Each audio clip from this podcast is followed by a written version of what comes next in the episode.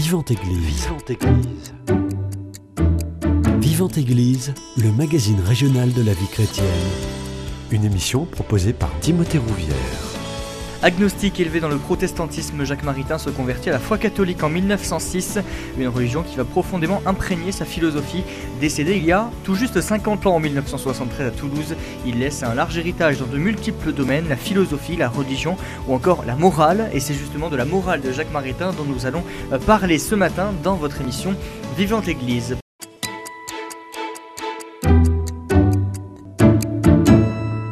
Pour en parler, j'ai le plaisir de recevoir Claire Bressolette. Vous êtes euh, philosophe.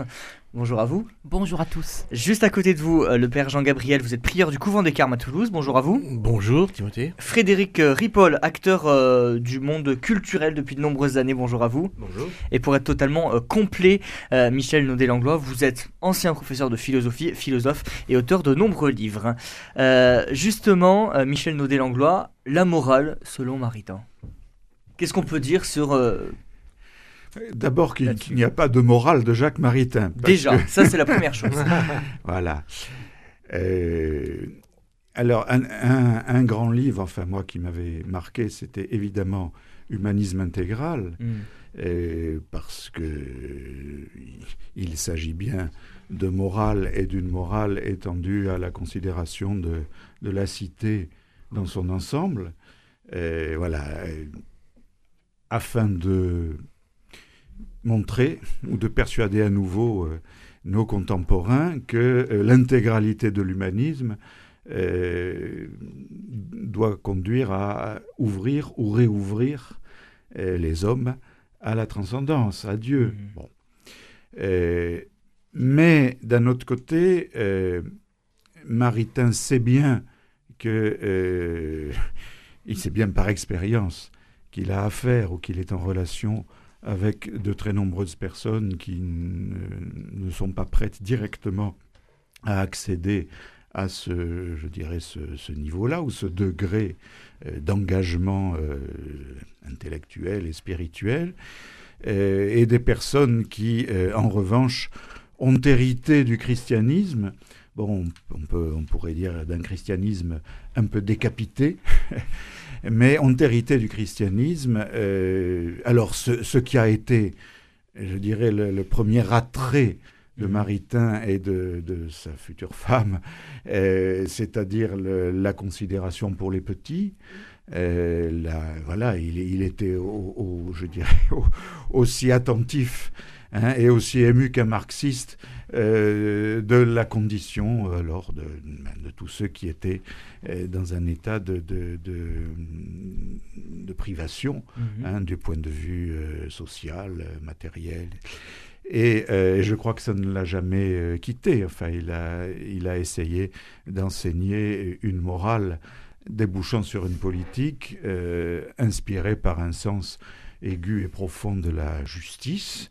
Bon, il avait de quoi, euh, là, s'inspirer de ses sources anciennes ou moins anciennes, évidemment l'éthique Nicomaque, et puis euh, ce que saint Thomas avait trouvé à, à en faire en l'intégrant à euh, une perspective évangélique. Alors il avait, il y a une notion, euh, mais qui a mauvaise presse aujourd'hui, mais qui est, est défendue quand même euh, envers et contre tout, c'est la notion de loi naturelle. Il l'a trouvée euh, chez saint Thomas, la loi naturelle comme participation en l'homme de la loi éternelle. Enfin, c'est une, une, formule qu'on trouve explicitement chez saint Thomas, mais enfin, il ne, l'a pas vraiment inventée. Ça aussi, ça fait partie de son héritage. Il la repense comme il a fait euh, pour tout le reste. Mais voilà, cette idée de loi naturelle, c'est quand même l'idée euh, de euh, la conscience qui peut être commune d'un certain nombre de- d'exigences liées avant tout à la commune nature que les humains ont en partage. Alors toutes ces choses sont aujourd'hui copieusement et puissamment ébranlées et en même temps euh, on voit aussi que beaucoup euh, y reviennent, ou, euh, et, y reviennent en l'occurrence, voilà, non, pas pour avoir lu saint Thomas, mais ils reviennent comme à des, exigences qui finissent par se manifester, parce qu'à force d'avoir été piétinés, la nature et ses dimensions, et notamment celles voilà, qui, qui, sont constitutives de l'homme, refont surface. Ce qu'on a chassé par la, fenêtre ou par la porte, par la fenêtre. voilà.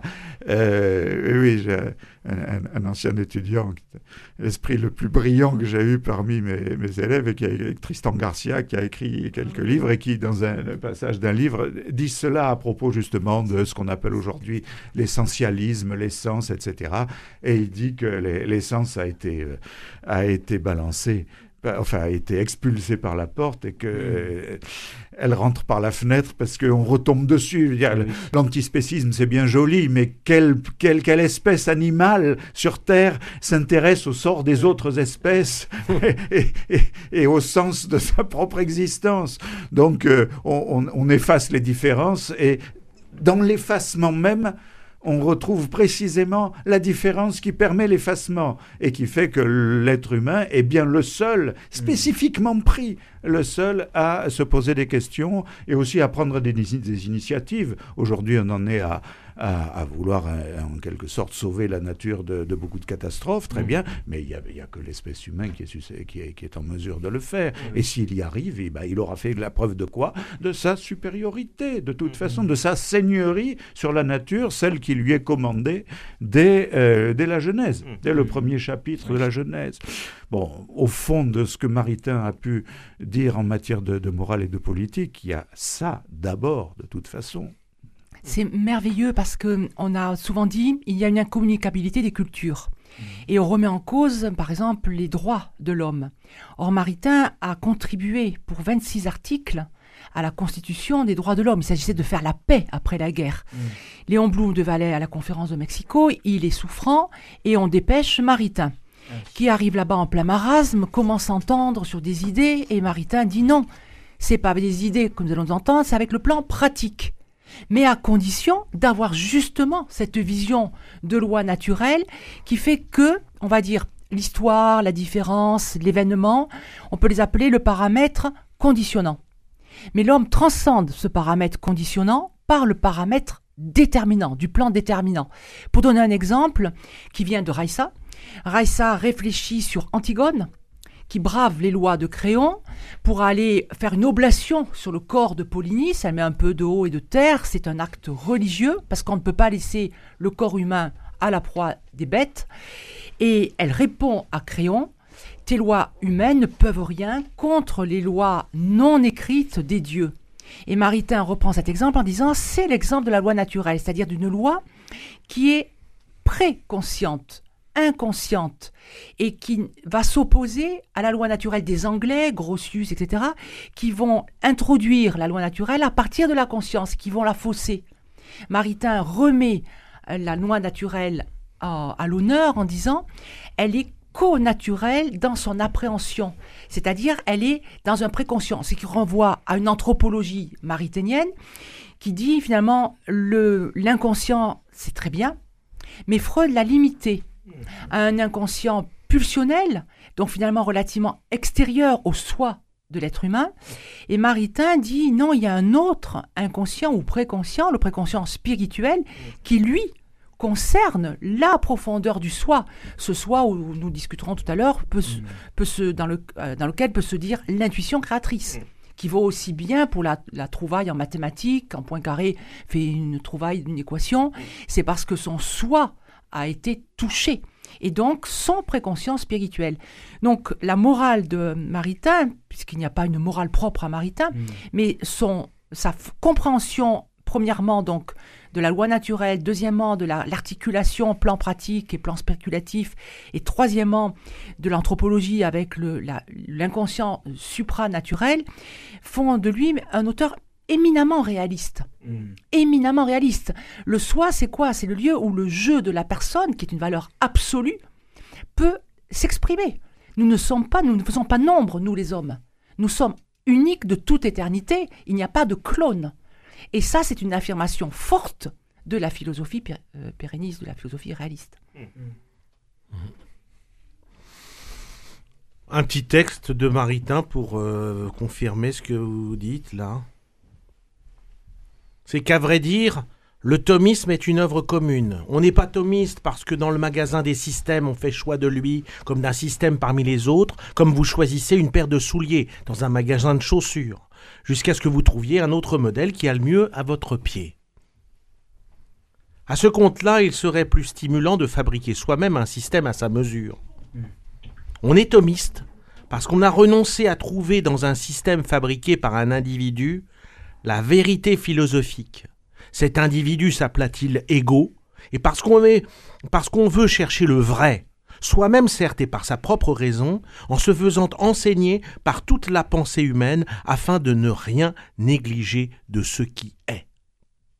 Aristote et saint Thomas n'ont pour nous une importance privilégiée que parce que, à cause de leur suprême docilité aux leçons du réel, docilité aux leçons du réel, nous trouvons chez eux les principes et l'échelle de valeurs grâce auxquelles, sans risquer l'éclectisme et la confusion, tout l'effort de cette pensée universelle peut être sauvé.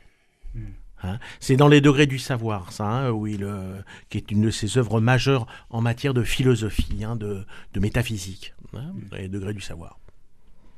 Alors, on, voit ici la, puissance de la pensée de Maritain, c'est qu'il n'y a pas d'arbitraire.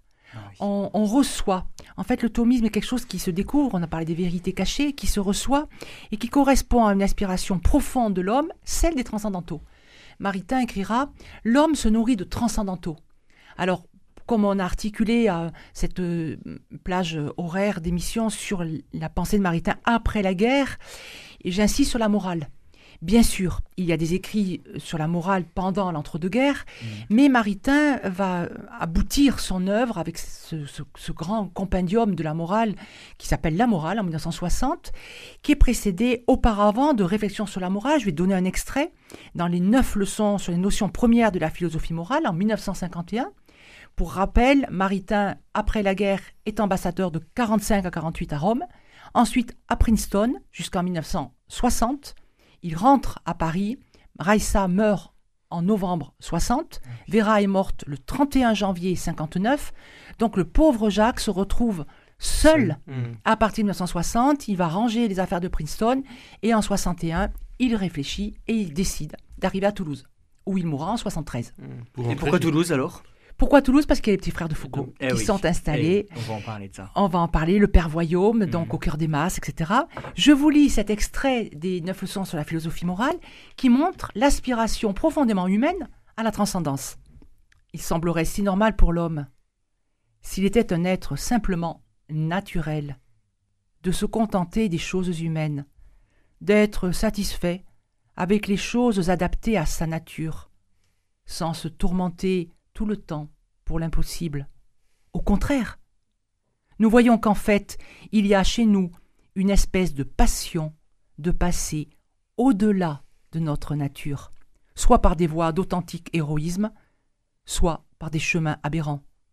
Considérer les formes variées de vie religieuse dans l'humanité, d'ascétisme, de contemplation, de sainteté, considérer la soif d'infini qui traverse, exalte, désorbite, exaspère l'amour humain et les jeux de l'amour et de la mort, ou l'activité créatrice de l'artiste et du poète, ou les vices humains et l'orgueil et l'ambition humaine, partout, vous voyez l'aspiration à une condition surhumaine. Hmm. Tout cela porte le témoignage de l'existence d'un désir pour un bonheur absolu qui nous ferait comme des dieux. Je ne hmm. prétends pas qu'il y ait là des preuves démonstratives du fait que nous sommes ordonnés à une fin surnaturelle, mais ce sont des indices puissants, hmm. ayant valeur de signe. Le style de Maritain est à hmm. souligner, il a hmm. été honoré de trois prix littéraires. Ah On sent le filleul de Léon Blois, une passion de l'écriture. Peut-être c'est intéressant de s'arrêter sur le style. Le, profane, le néophyte que je suis, euh, je crois, a été sensible à la, plume de Maritain. Euh, j'ai jamais pu, honnêtement, lire trois phrases de, saint Thomas d'Aquin parce que c'est tellement haut ah euh, que c'est inaccessible. Donc j'ai besoin d'un peu de poésie. C'est ma faiblesse humaine qui, qui veut ça. Et, et Maritain touche au cœur et, et vraiment à la, à la beauté littéraire.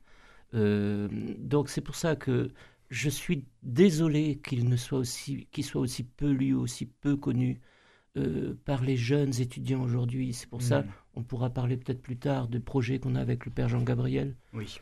Mais, euh, mais voilà, il faut réactualiser Bah, il Maritain. faut en parler maintenant. On en parle maintenant. Ouais, on peut peut-être en Allez-y. parler Donc, maintenant, ouais. euh, puisque Jean Dieuzède, hein, fondateur de la Galerie du Château d'Eau, avec qui j'ai collaboré mm, pendant dix ans, au moment du 20e anniversaire de la mort de Maritain, donc il y a 30 ans déjà, oui. mon Dieu, m'avait confié, sachant que j'avais euh, un intérêt pour, ce- pour cet auteur, m'avait confié un- une exposition, c'était très courageux de sa part, hein, dans un lieu public quand même, et une institution de renommée internationale. Eh oui. Le château d'eau était beaucoup plus connu Mm. euh, au-delà des frontières à l'époque qu'il ne l'est aujourd'hui.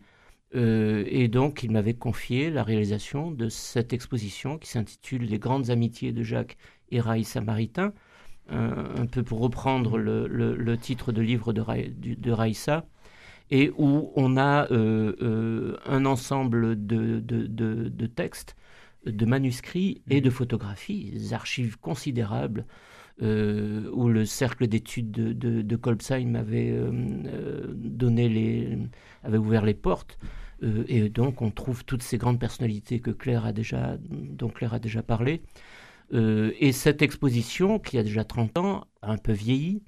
Et avec, euh, c'était déjà les éditions du Carmel, Mhm. dont le père Jean-Gabriel était le directeur à l'époque, qui avait permis la publication du, du- du catalogue de cette exposition pour l'exposition à Paris, À Paris. à la mairie du 6e arrondissement.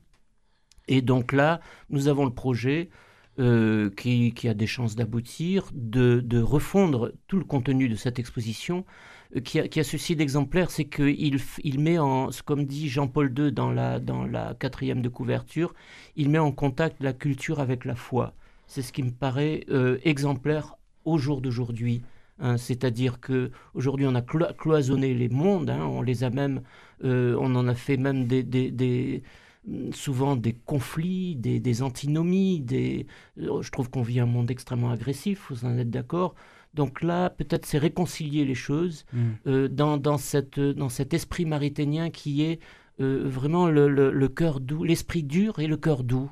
Et je trouve cette exposition pour les jeunes étudiants aujourd'hui aura euh, un intérêt vraiment considérable. Alors l'opportunité est venue, euh, enfin elle est récente, hein, euh, cette opportunité. On cherchait un endroit, il semblerait qu'il y ait une opportunité donc à Saint-Cernin, donc euh, grâce à la- l'autorisation qu'en donne le père Bogdan hein, qui vient de... voilà, donc cette exposition qui serait sous forme de, de roll-up, voyez, Oui. hein, euh, donc On trouve ça euh, partout maintenant. on trouve ça Mm, partout oui, oui. maintenant, mais ça permet en même temps c'est très pratique, c'est très mobile surtout. L'exposition existe déjà indépendamment du catalogue, Mm. elle ex- existe déjà, mais sous la forme euh, de tableaux, enfin de, de, de, de cadres, hein, Mm. de cadres. Mais c'est évidemment très difficile à, à transporter et surtout à exposer. Enfin, il faut une structure, il faut des cimaises, il faut de l'électri- il faut, il faut des bons éclairages pour vraiment que une exposition comme celle-là. Alors peut-être que ça sera si si s'il y a des moyens, on peut rapatrier cette exposition aussi qui est à pour l'instant qui est ailleurs, mais qu'on pourrait ra- rapatrier, qui appartient maintenant à, à- au cercle d'études de Maritain de, de Kolbsheim. Et, mais euh, là, c'est comme, euh, comme euh, bien Frédéric a encore tous les fichiers, il a fait un travail monumental qui est déjà prêt, donc si vous voulez, à imprimer hein, sur ces roll-up. On pourrait donc euh, effectivement euh, présenter cette exposition très très rapidement, si vous Oui. voulez. Enfin, en tout cas, dans l'année, Mhm. on va avoir Dans une date propice. hein, là, et- mais, et on aurait peut-être une opportunité aussi à Saint-Pierre-des-Chartreux, À Saint-Pierre-et-Chartreux, père, dans euh, l'atrium de, voilà. donc, de l'aumônerie étudiante. étudiante, Et donc, il y a des rendez-vous en cours qui attendent pour euh, euh, que, que ça circule vraiment dans tous les hauts lieux euh, Mm. culturels et culturels de Toulouse. Oui. Je pense aux Jacobins, je pense à la Dorade, à la basilique de la Dorade. Et je pense aussi à l'aumônerie étudiante de, de Rangueil. Donc, tout Mm. ça, c'est en cours de. Et je pense pour que parler. au cours de cette exposition, il pourrait y avoir tout à fait des interventions, Voilà, comme on l'a fait au couvent des Carmes. Euh, nous étions une petite quinzaine, une petite vingtaine à chaque fois. hein. C'était vraiment un cercle. C'était un cercle. C'était un peu meudon à nouveau. C'était le cercle des, des amis proches de Maritain. hein, c'est- Mais on pourrait effectivement étendre la connaissance de Maritain Eh euh, oui. grâce à cette exposition là, je Et pense. d'ailleurs, le père Bogdan a suggéré qu'il y ait une conférence aussi, je pense à toi Claire, autour de l'exposition qui sera à Saint-Cernin. Alors, Et- pour nos auditeurs, Oui, le, les, les calendriers de tout ce qui va se passer, c'est sur un site oui. cultureauvillage.fr. Tout à retrouver Et- sur cultureorigilage.fr. Voilà. Et c'est d'autant plus important que les amis de Maritain, ce n'est pas, euh, j'allais dire, un rajout Mm. à Eh l'œuvre oui. de Maritain. C'est vraiment intrinsèque Mm. à l- à l'œuvre. Mm. Un chiffre, plus de 42 000 lettres sont laissées à la BNU, Bibliothèque nationale universitaire de Strasbourg, Mm. où le fonds Maritain est conservé. Mhm. 42 000 lettres, un trésor. Et Maritain correspond, bien sûr, avec les artistes. Nous avons évoqué euh, Chagall, Séverini, Lourier, Satie, Cocteau, le Mm. grand ami de toute sa vie. Il sera Et là à la mort de Raissa. Bien sûr, Peggy. Alors, je veux dire, on a tout. C'est vraiment le philosophe d'un Euh, siècle. Green, Julien On- Green. Voilà, on a, on a des images. Et pour vous dire l'interrogation que Maritain se pose sur l'amitié, deux extraits, deux lignes du carnet de notes de 1965. Mm. Et maintenant, de tout cet amour dispersé partout où nous avons passé, que reste-t-il Mm. Une pierre tombale Mm. dans un petit cimetière à quelques milliers de kilomètres de cette France pour laquelle Vera avait une passion si ingénue et si fière. Vera à Princeton. Mm. Tout l'amour jeté depuis des siècles sur les routes du temps, se peut-il qu'il soit à jamais perdu Exister serait alors bien pire qu'absurde s'il n'y avait la vie éternelle. Magnifique. Voilà, donc on Il a une conception vraiment particulière de l'amitié, hein, Maritain. Ah, l'amitié fait partie pour lui de la déclinaison de l'amour. Mm. C'est dans Approche eh oui. sans entrave, Mm. un texte splendide, Amour et amitié, où finalement vous pouvez comprendre que vos collègues de travail Mm. sont déjà une participation de l'amour, avec différents degrés. C'est fondamental. Et c'est aussi une façon de repenser le télétravail, où on perd les petits instants de la machine à café, où tout se joue, où tout Eh se oui. tisse la chair, le corps sensible, on va dire. Voilà. Pour revenir sur la morale, sur euh, ces interrogations sur la morale, je voudrais faire référence à un des derniers textes de cette somme où, Ma- où Maritain euh, fait un travail presque d'historien. Il Mhm. part des présocratiques, puis de Socrate, Platon, Aristote, et il remonte. Il consacre deux chapitres au marxisme qu'il qualifie de hum, christianisme la tête à l'envers. Mhm. Parce qu'il sera toujours sensible à la pauvreté. Et c'est parce que le christianisme n'a pas pris en compte de manière assez profonde la pauvreté. Il y aura ensuite euh, toutes toutes les encycliques du, social. hein. Mm. Mais Maritain vient du 19e siècle. Mm. Il dit, voilà, le, c'est le petit-fils de Jules Favre qui était. exactement, et nous avons fait le lit du marxisme, en quelque Mhm. sorte. Le marxisme a pris la case qui manquait. Ouais. Ah oui.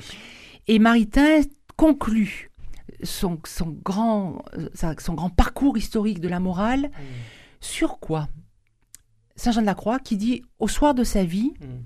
qu'est-ce qui compte pour dire une vie réussie Mm. C'est une vie où on a aimé. Et Mm. qu'est-ce que aimer Ce n'est pas obéir à la loi, on est à l'opposé de Kant. C'est la transcender par l'acte surérogatoire. C'est quoi C'est l'acte gratuit. En traduction du curé d'Ars, on dirait les saints ne sont pas obligés de faire ce qu'ils font. C'est exactement ça. C'est l'acte inattendu, gratuit, qui vient déranger les frontières, c'est-à-dire les ordonner à un autre ordre, qui est celui de la charité. Mm. C'est on, on est ordonné à un autre ordre, celui de la charité. Mm. Peut-être pour surenchérir sur euh, le positionnement politique de Maritain, je sais que ça va peut-être dé- déplaire, mais euh, je sais que c'est controversé. Euh, je peux me permettre de, de citer ce, ce qui est présent dans l'exposition d'ailleurs, sur euh, la manière qu'avait Maritain de distinguer les mots droite et gauche. Euh, ça me paraît surtout aujourd'hui Mm. particulièrement pertinent. Il dit euh, je, vois deux sens des mots droite et gauche un sens physiologique et un sens politique. Physiologique, c'est étonnant comme terme, hein c'est pas psychologique, c'est physiologique. Et au premier sens, on est de droite ou de gauche par une disposition de tempérament, comme l'être humain n'est bilieux ou sanguin. Il est vain en ce sens-là de prétendre n'être ni de droite ni de gauche. Tout ce qu'on peut, c'est corriger son tempérament et l'amener à un équilibre qui approche plus ou moins du point d'éminence où les deux pentes se rejoignent, car à l'extrême limite inférieure de ces pentes, c'est une sorte de monstruosité qui se dégage devant l'esprit, À droite, le pur cynisme, à gauche, le pur irréalisme ou idéalisme au sens métaphysique de ce mot. Le pur homme de gauche déteste l'être, préférant toujours, et par hypothèse, selon le mot de Jean-Jacques, Jean-Jacques Rousseau, ce qui n'est pas à ce qui est. Le pur homme de droite déteste la justice et la charité, préférant toujours, et par hypothèse, l'injustice au désordre. Au second sens, au sens politique, la gauche et la droite désignent des idéals, des énergies, des informations historiques, où les hommes de ces deux tempéraments opposés sont normalement attirés à se ressembler. Mais, et c'est là que ça devient intéressant, mais où les choses se gâtent tout à fait, et c'est très actuel, où les choses se gâtent tout à fait, c'est quand, à certains moments de troubles profonds, c'est aujourd'hui, les formations politiques de droite et de gauche, au lieu d'être chacune un attelage plus ou moins fougueux, tenu en main par une raison politique plus ou moins ferme, ne sont plus rien que complexes affectifs exaspérés, emportés par leur mythe idéal, sans que l'intelligence politique puisse désormais autre chose que ruser au service de la passion. N'être ni de droite ni de gauche signifie alors qu'on entend garder sa raison. C'est dans le paysan de la Garonne.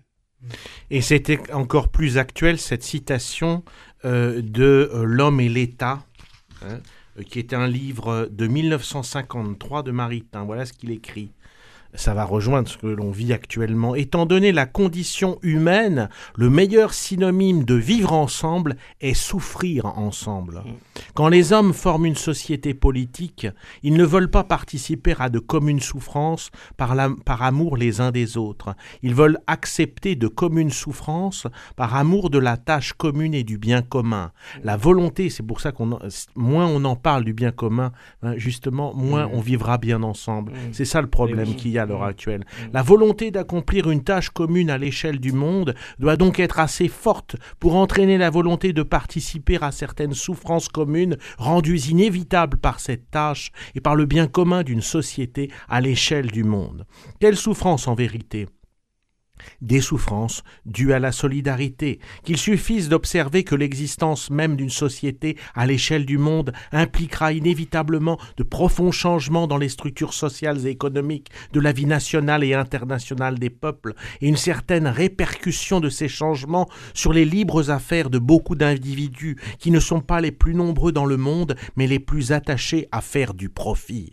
L'existence même d'une société à l'échelle du monde impliquera aussi inévitablement une certaine égalisation relative sans doute, mais cependant fort réelle et fort appréciable, des niveaux de vie de tous les individus. Voyons les choses telles qu'elles sont, peut-être si le problème leur était rendu suffisamment clair, les peuples des nations occidentales seraient-ils prêts à accepter, pour la cause de la paix et d'une organisation politique du monde capable d'assurer une paix durable, un sérieux abaissement de leurs standards de vie, lié à une élévation correspondante du niveau de vie pour les peuples de l'autre côté du rideau de fer. Cela supposerait cependant une sorte d'héroïsme moral auquel le moins qu'on puisse dire, je suppose, est que nous sommes mal préparés.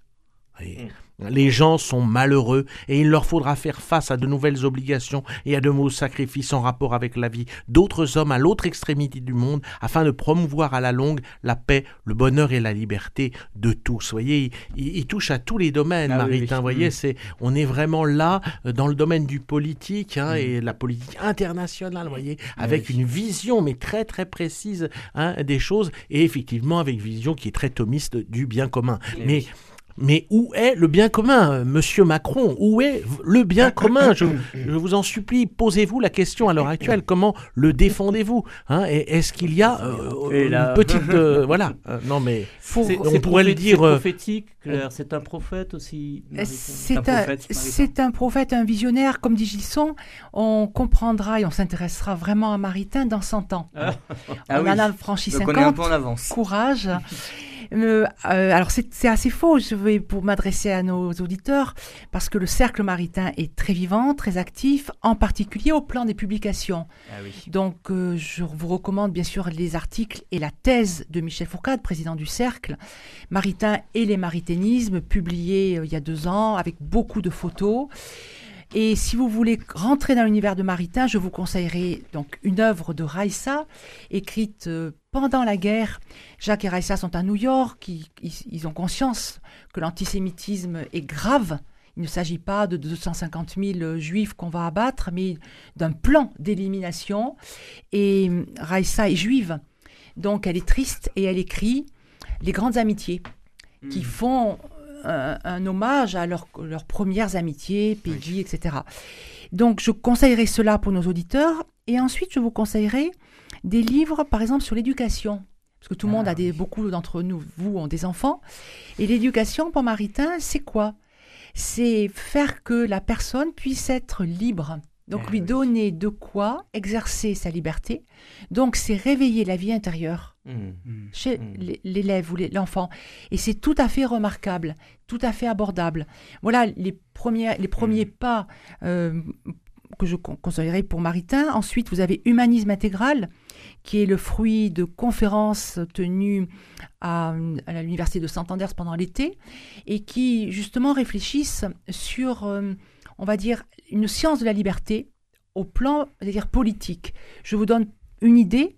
Maritain va dire il n'y a plus euh, la question de la sainteté au sens de lieu sacré, Mm. parce que la catégorie du sacré est une catégorie finalement païenne. Mm. La catégorie chrétienne, c'est la sainteté. Mm. Et il va oser cette formule de sanctification du profane. C'est très fort et c'est tout à fait abordable. Eh oui. Bien sûr, euh, je conseillerais ensuite euh, Arrêt scolastique pour l'art et puis l'intuition créatrice dans l'art et la poésie. Euh, suivez les cahiers Jacques Maritain qui actuellement éditent le, les carnets de, de Jacques des années 30 et on se régale à voir son emploi du temps, à réfléchir. Euh, Jacques lui-même a édité le journal de Raissa. Mhm. Raissa, il faut bien le comprendre, est une femme mystique. Donc il vit à côté d'une mystique qui est en même temps une poétesse. Elle a publié cinq recueils de poèmes. Et pour en finir sur euh, la, la grandeur de, et le prophétisme de Maritain, c'est le premier intellectuel au monde Mm. à avoir publié en 1938 un écrit qui lui a coûté cher, Mhm. Impossible antisémitisme. Il est marianne juive et il sait ce qu'il fait Eh oui. quand il écrit. Ça lui a coûté cher parce que la Gestapo va arriver à Meudon. Ils sont déjà Mhm. partis à New York, mais ils seront obligés d'y rester. Ah oui. Et c'est chez lui euh, une, une- une façon de voir euh, le- le- l'élection du peuple hébreu Mm. comme un mystère Mm. et non comme un problème. Mm. Et la fonction mystérique, je crois, est, est tout à fait éclairante pour euh, comprendre le- l'élection finalement de. Dieu. Et le salut par les Juifs de, de Léon Blois. Léon Blois. J'aimerais qu'on puisse dire un mot euh, sur la, fin de la vie de, Maritain. 1961, il vit chez les euh, petits frères de Jésus à Toulouse, on en a parlé tout à l'heure, et, et il devient petit frère en 1970 et il exerce une certaine influence.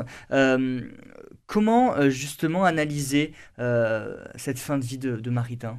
Alors, dans la première émission, le premier volet de Mhm. notre diptyque, nous avions lu un texte sur la contemplation sur les chemins. Eh oui. Donc, ça, c'est vraiment au cœur des masses, Mm. le Père euh, Voyaume. Et, et cette évolution de Maritain, elle vient du départ. C'est-à-dire que très, très tôt, ils sont oblats de, des bénédictins. Et ils vont avoir une règle, une vie d'horizon. À Meudon, il y a les semaines thomistes. Ils ont le Saint-Sacrement dans la maison de Meudon. Il y a une chapelle. Le prince Vladimir Guica a, a- a permis de savoir s'il fallait une marche ou pas pour l'hôtel, etc. Bon, tout est très précis. Et si Maritain vit cette vie d'oraison ici chez les petits frères de Foucault, c'est tout simplement une continuité. Mm. La question qui peut se poser, c'est pourquoi devient-il petit frère? Pourquoi reçoit-il l'habit? Eh bien, la réponse est simple. Pour ceux qui, qui ont été élèves au CIREP, l'école à, à Rangueil, et qui ont encore connu Ouais. Maritain. Maritain dit la réponse. Il dit J'offre ma vie pour que la jeunesse cherche et trouve la vérité. Voilà, c'est- Donc, c'est un acte d'offrande. Ah oui. Voilà, ce qui est cohérent. Mm. Voilà. Donc, euh, la vie de Maritain, elle s'éclaire naturellement euh, dans la continuité de, ce- de- de de- du choix d'origine. Et je voudrais insister sur Kolbsheim. On a parlé souvent de ce petit village près de Strasbourg. Kolbsheim apparaît dans la vie des Maritains à travers Nabokov, Mikhail Nabokov, le cousin de celui qui écrit Lolita. Et ce Nabokov est un musicien, un compositeur. On écoutera une œuvre de lui, euh, un extrait de, de sa sonate pour piano.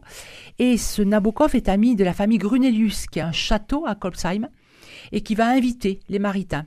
Et en fait, ça sera, on va dire, leur repère. Parce que dans tous leurs voyages, leur, leur euh, Princeton, Paris, Rome, puis Toulouse, Maritain va laisser à chaque fois ses archives. C'est une véritable, ça a été un- un- une richesse, un trésor éditorial. Toutes les éditions avec les préfaces, les ajouts, les postfaces et surtout les lettres. Maintenant, Kolbsheim a, a été repris donc par euh, les châtelains et le cercle maritain a laissé, a vendu à la BNU le fonds maritain qui est consultable. Voilà, si ça est clair. Et je vais proposer une citation.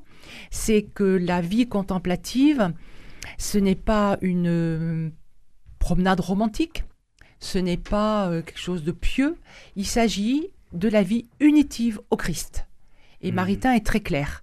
On finit par oublier le caractère personnel de l'amour que Dieu appelle de nous, écrit-il dans Liturgie et Contemplation 1959. Mhm. Dieu appelle chaque âme une à une. Si notre Dieu n'aimait que les masses sociales priant et chantant ensemble, il les aime aussi. Cela aurait été marqué par quelques commandements.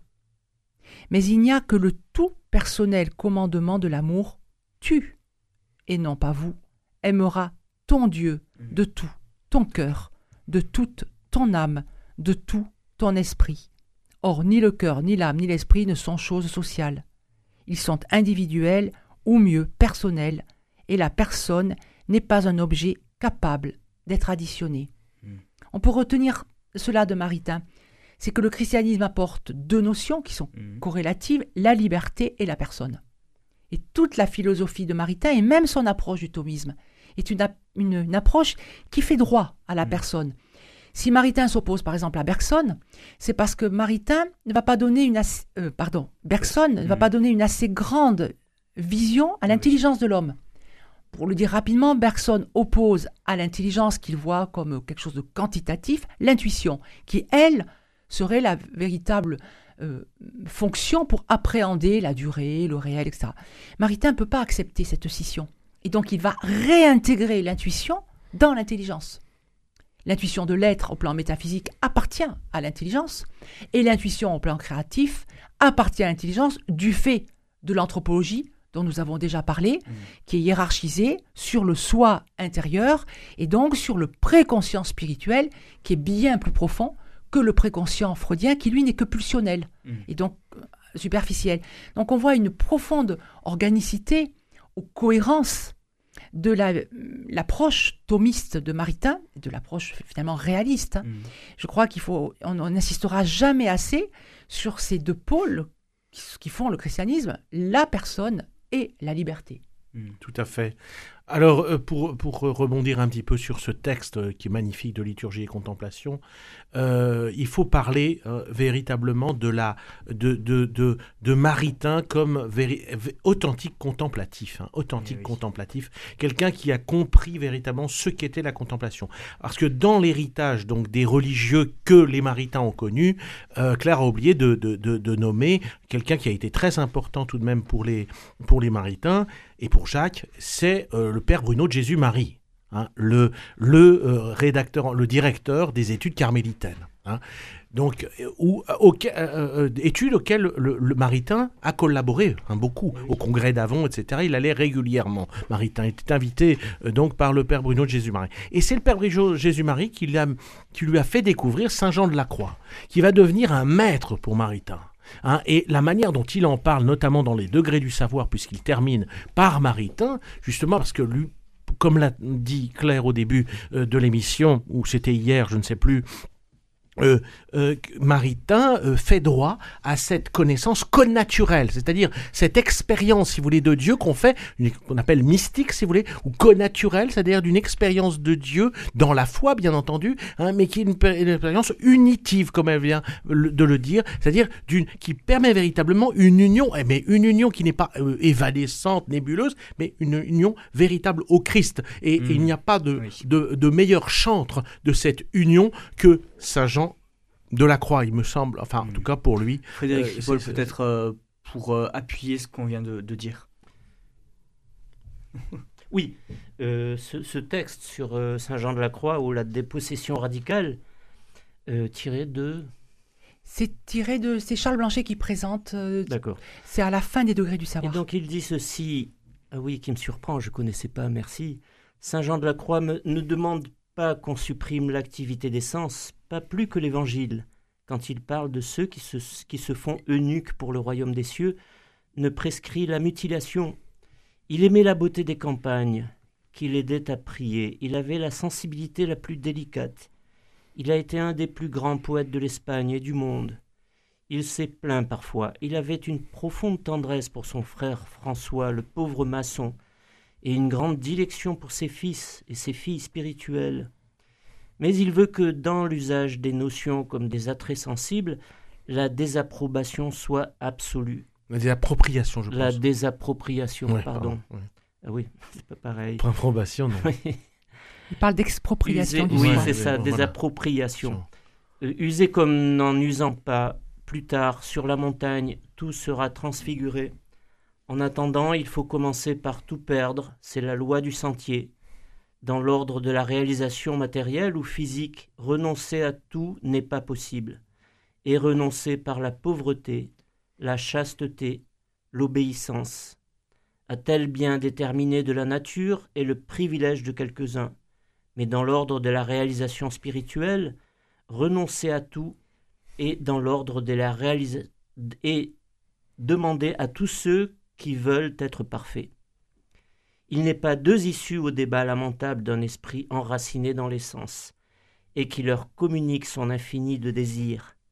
Donnez tout, pauvres hommes, combien il est plus facile de tout donner que de donner à moitié. Tout ce que nous gardons est un cancer dans nos entrailles. Waouh! Oui, la, Oui. la fin des degrés du savoir est absolument remarquable Ouais. avec cette notion d'expropriation du soi, autrement dit, une réécriture du l'hymne aux Philippiens, chapitre 2. Lui, de condition divine, ne retint pas jalousement le rang qu'il égalait à Dieu, mais devint homme jusqu'à la mort, à la mort sur une croix, etc. Mais d'une expropriation pour une, une appropriation en Dieu, hein, oui. évidemment, il faut bien Ah ben, tout de suite le dire. Bien hein, sûr, voilà. non, non, ça- il ne s'agit pas de perdre l'être, ça Voilà, n'a pas de ça. sens. Non, hein. Mais il s'agit de la vie unitive. Ouais. C'est notre fin. Nous sommes in via pour être in patria, c'est-à-dire voir Dieu.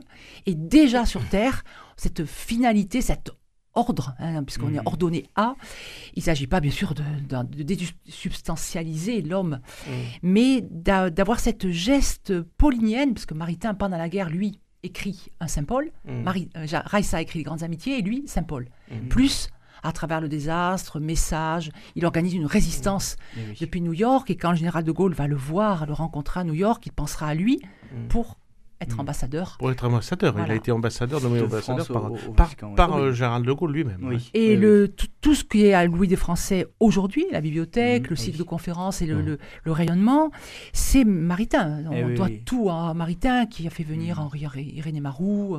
Il a programmé pour que la France, qui était vaincue malgré tout, faut Eh dire, oui. à cause de Vichy, reste forte au plan international, donc à Rome. Pour conclure cette émission, si euh, chacun vous voudriez qu'on retienne quelque chose de Maritain, ça serait quoi? Père Jean-Gabriel, pour Oh. commencer. C'est Alors, compliqué, hein, ah, ça, entre l'émission d'hier et d'aujourd'hui pendant voyez- deux heures. Vous, On a vous donné des voyez l'homme, euh, vous voyez, oui, de c'est une question absolument euh, à laquelle on ne peut pas répondre d'une manière exhaustive parce que l'homme est tellement grand, vous voyez, Eh oui. et il touche à tellement de domaines qu'on pourrait citer. Moi, je, j'aimerais citer des choses, euh, j'aimerais citer des choses donc dans de- des degrés du savoir. oui, Effectivement, on n'a pas parlé du paysan de la Garonne, son Mm. grand cri Mm. justement contre le néo-modernisme, euh, mais qui qui est tout à fait remarquable, où justement après le concile, ou une certaine interprétation du concile, il a cru, il dit, il dit toute la valeur qu'il donne au concile. Hein. Lui-même a reçu le message pour les intellectuels de des mains de Paul VI, hein, donc c'est quand même pas le rien. 8 décembre 65. le 8 décembre 65. donc, et, et, donc, il croit véritablement que le, le, le, Concile Vatican II était tout à fait nécessaire. Mais il voit toutes les dérives, malheureusement, d'une fausse interprétation du Concile. Cette fausse herméneutique dont nous a parlé si bien Benoît XVI. Herméneutique de la discontinuité par rapport à la tradition de l'Église, voyez. Hein. le Concile Vatican II s'intègre totalement dans une tradition qui est un héritage qu'on ne peut pas balancer comme ça. C'est un héritage, c'est une, voyez. Et donc, euh, euh, il faut voir que le que que que que, que le Concile Vatican II n'est pas un nouveau commencement là, Mm, euh, mm. euh, qui finalement ferait œuvre totalement novatrice. Et Mm. justement, il parle et il critique le plus le prurite, dit-il, le Post prurite de la modernité. Hein, maintenant, on dirait de la post de la postmodernité, faudrait-il dire. C'est-à-dire ce prurite qui croit que finalement euh, tout ce qui est nouveau est bien. Voilà, Eh la oui. chronolatrie, La chronolatrie épistémologique. le texte, voilà. là. Cette maladie très contagieuse, à ce qu'il paraît, aura son foyer chez les experts ou les professeurs. Et il ajoute une fixation obsessionnelle sur le temps qui passe. Être dépassé, c'est le shéol. Ouais. Cette chronolatrie entraîne de vastes sacrifices humains. En d'autres termes, elle comporte une composante masochiste. Masochiste, ouais, tout Ah à oui. fait. Ouais, tout à fait. Dans- On, dans la on voit bien, c'est tout à fait, vous savez, la, la petite parabole là de d'un cavalier sur son cheval qui est emballé, et puis le Mm. paysan, alors je dirais que c'est le paysan de la Garonne, euh, euh, qui voit passer ce cavalier et qui lui demande mais où vas-tu? Et qu'est-ce qu'il répond le cavalier? Bah demande-le à ma monture. Vous voyez, Ah oui. on est on est là-dedans à l'heure actuelle. Vous comprenez? Il faut il faut voir, euh, il faut faire des choses parce qu'il faut qu'elles se oui, oui, il a font. plus de 80 ans. Il faut qu'elles se fassent parce que c'est novateur, voyez, elles sont nova- Bah non, c'est il faut qu'elles soient, euh, il faut qu'elles soient enracinées dans cette loi naturelle dont a parlé Michel, euh, etc. Dans cette grande sagesse euh, qui, qui, qui vient de, qui, qui vient pas de, de seulement de maintenant, voyez, mais qui s'enracine profondément dans un héritage qui est l'héritage culturel, spirituel, moral de l'humanité, évidemment fécondé forcément par le christianisme, Eh oui. par la grâce de la foi, bien entendu. hein. Alors, moi, si j'avais simplement à, à terminer par un petit texte, un petit texte très Oui. court, enfin, euh, c'est le texte que j'ai choisi, mais euh, après, chacun peut prendre le texte. Eh que- ben oui. Mais moi, je prends ce texte-là, parce que euh, Marita m'a énormément, euh, moi, saisi au sens, dans, dans sa philosophie. hein. Mm. J'ai vraiment, vraiment mieux compris la tradition philosophique de, de l'Église, et à- grâce à Maritain, donc je lui dois beaucoup et il m'a vraiment ouvert à- à Aristote, saint Thomas, etc. Alors voilà pourquoi il est... Je dirais que je considère la philosophie thomiste comme une philosophie vivante et actuelle, et d'un pouvoir d'autant plus grand pour la conquête de nouveaux champs de découverte que ses principes sont plus fermes et plus organiquement liés. À la vue de la succession des hypothèses scientifiques, certains esprits s'étonnent qu'on puisse aujourd'hui s'inspirer de principes métaphysiques reconnus par Aristote et Thomas d'Aquin. Vous vous rendez compte, après Kant et Descartes, comment, comment? Les ténèbres du Moyen-Âge, mais non, enfin voyons. Et de l'Antiquité grecque, vous comprenez, 5e siècle avant Jésus-Christ, mais ça veut rien dire tout ça, hein?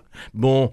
Et enraciné dans le plus anti- antique héritage intellectuel de notre espèce. Voilà, le, voilà l'an- l'an- l'Antiquité, l'antique, la Grèce antique. À cela, je réponds que le téléphone et la radio n'empêchent pas l'homme d'avoir toujours deux bras, deux jambes et deux poumons, de tomber amoureux et de chercher le bonheur, comme ses lointains ancêtres. Vous voyez, la philosophie pérennis, elle est, elle est là déjà.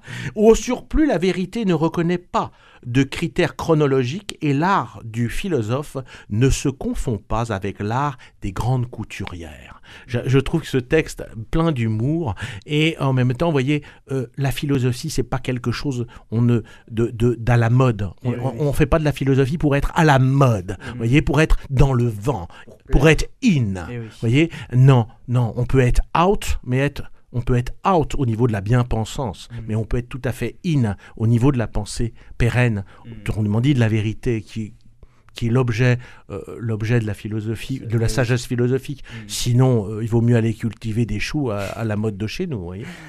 Frédéric Ripoll, euh, pour conclure, qu'est-ce que vous voudriez qu'on retienne de Maritain Ce qui m'a, ce qui m'a bouleversé, et ce qui m'a tourneboulé lorsque je suis tombé sur cette euh, phrase dans l'intuition créatrice, dans l'art et dans la poésie. Eh oui, les deux. et qui m'a et qui m'a mis sur euh, ce qu'il appelle les petits sentiers. C'est très beau. En fait, il y en a deux citations. Dans Approche sans, sans entrave, il dit ce que j'appelle les petits sentiers. Ce sont des questions marginales sur lesquelles d'habitude on n'insiste pas beaucoup, mais qui, à vrai dire, débouchent sur de grands problèmes. C'est une petite pensée apparemment simple, mais qui m'a poursuivi tout le long de ma, réflexion euh, d'ordre ontologique. Et là, ce qui a vraiment, euh, qui m'a fait flasher, c'est ceci. À la racine de l'acte créateur, il doit y avoir un processus intellectuel tout à fait particulier, une sorte d'expérience ou de connaissance sans parallèle dans la raison logique, et par laquelle les choses avec un C majuscule et le soi avec un S majuscule sont obscurément saisis ensemble. Et cette petite phrase m'a fait toucher du doigt tout ce qui constitue une théorie de la photographie créative. Mmh. C'est-à-dire qu'il y a des choses, la vision, la racine de la vision est dans les choses, et la racine du regard est dans le cœur de l'homme. Ah et lorsque les deux se rencontrent, c'est exactement ce qu'explique Maritain. Mmh. Claire Bressolette, pour conclure très rapidement. Très rapidement, je voudrais faire un hommage à mon père, hmm. Michel Bressolette, qui est non seulement un Claudélien, un Bloyen et un Maritain, mais un travailleur. Il a publié les correspondances de Maritain avec Cocteau, Maurisac. Il a été récompensé du prix Sévigné. Et je crois que ce qui nous a transmis à nous quatre, les enfants, et puis à son épouse, puisqu'il a connu Maritain, moi-même j'étais sur les genoux de Maritain à Toulouse, hmm. voilà, c'est cet amour de l'absolu. Mm. Alors, il n'y a pas mieux que de revenir à la rencontre de, des Maritains avec l'Ambois, décrite par, Marie, par Raissa dans les Grandes Amitiés, pour mesurer combien notre témoignage est fondamental. Voici. Blois nous apparaissait tout le contraire des autres hommes qui cachent des manquements graves aux choses de l'esprit et tant de crimes invisibles sous le badigeonnage soigneusement entretenu des vertus de sociabilité, au lieu d'être un sépulcre blanchi comme, comme les pharisiens de tous les temps, c'était une cathédrale calcinée, noircie. Le blanc était au-dedans, au creux du tabernacle. Hmm. D'avoir franchi le seuil de sa maison, toutes les valeurs étaient déplacées, comme par un déclic invisible. On savait, ou on devinait, qu'il n'y a qu'une tristesse, c'est de n'être pas des saints, et tout le reste devenait crépusculaire. Et on terminera sur euh, cette parole magnifique. Merci beaucoup à tous les trois, tous les quatre. Michel Naudet-Langlois nous a quittés au milieu de l'émission. Euh, si vous souhaitez réécouter cette émission, un site internet à retenir www.radioprésence.com ou en rediffusion ce soir à 21h. Vous retrouvez aussi euh, l'émission euh, sur Jacques Maritain avant 1945 sur notre site internet. Merci encore à tous les trois d'être venus nous partager la figure de Jacques Maritain et sa philosophie très très large. Passez une très belle journée à l'écoute de notre antenne. Cette émission est disponible sur CD. Commandez-la en téléphonant au 05 62 48 63 00 05 62 48 63 00 ou par mail à contact@radioprésence.com.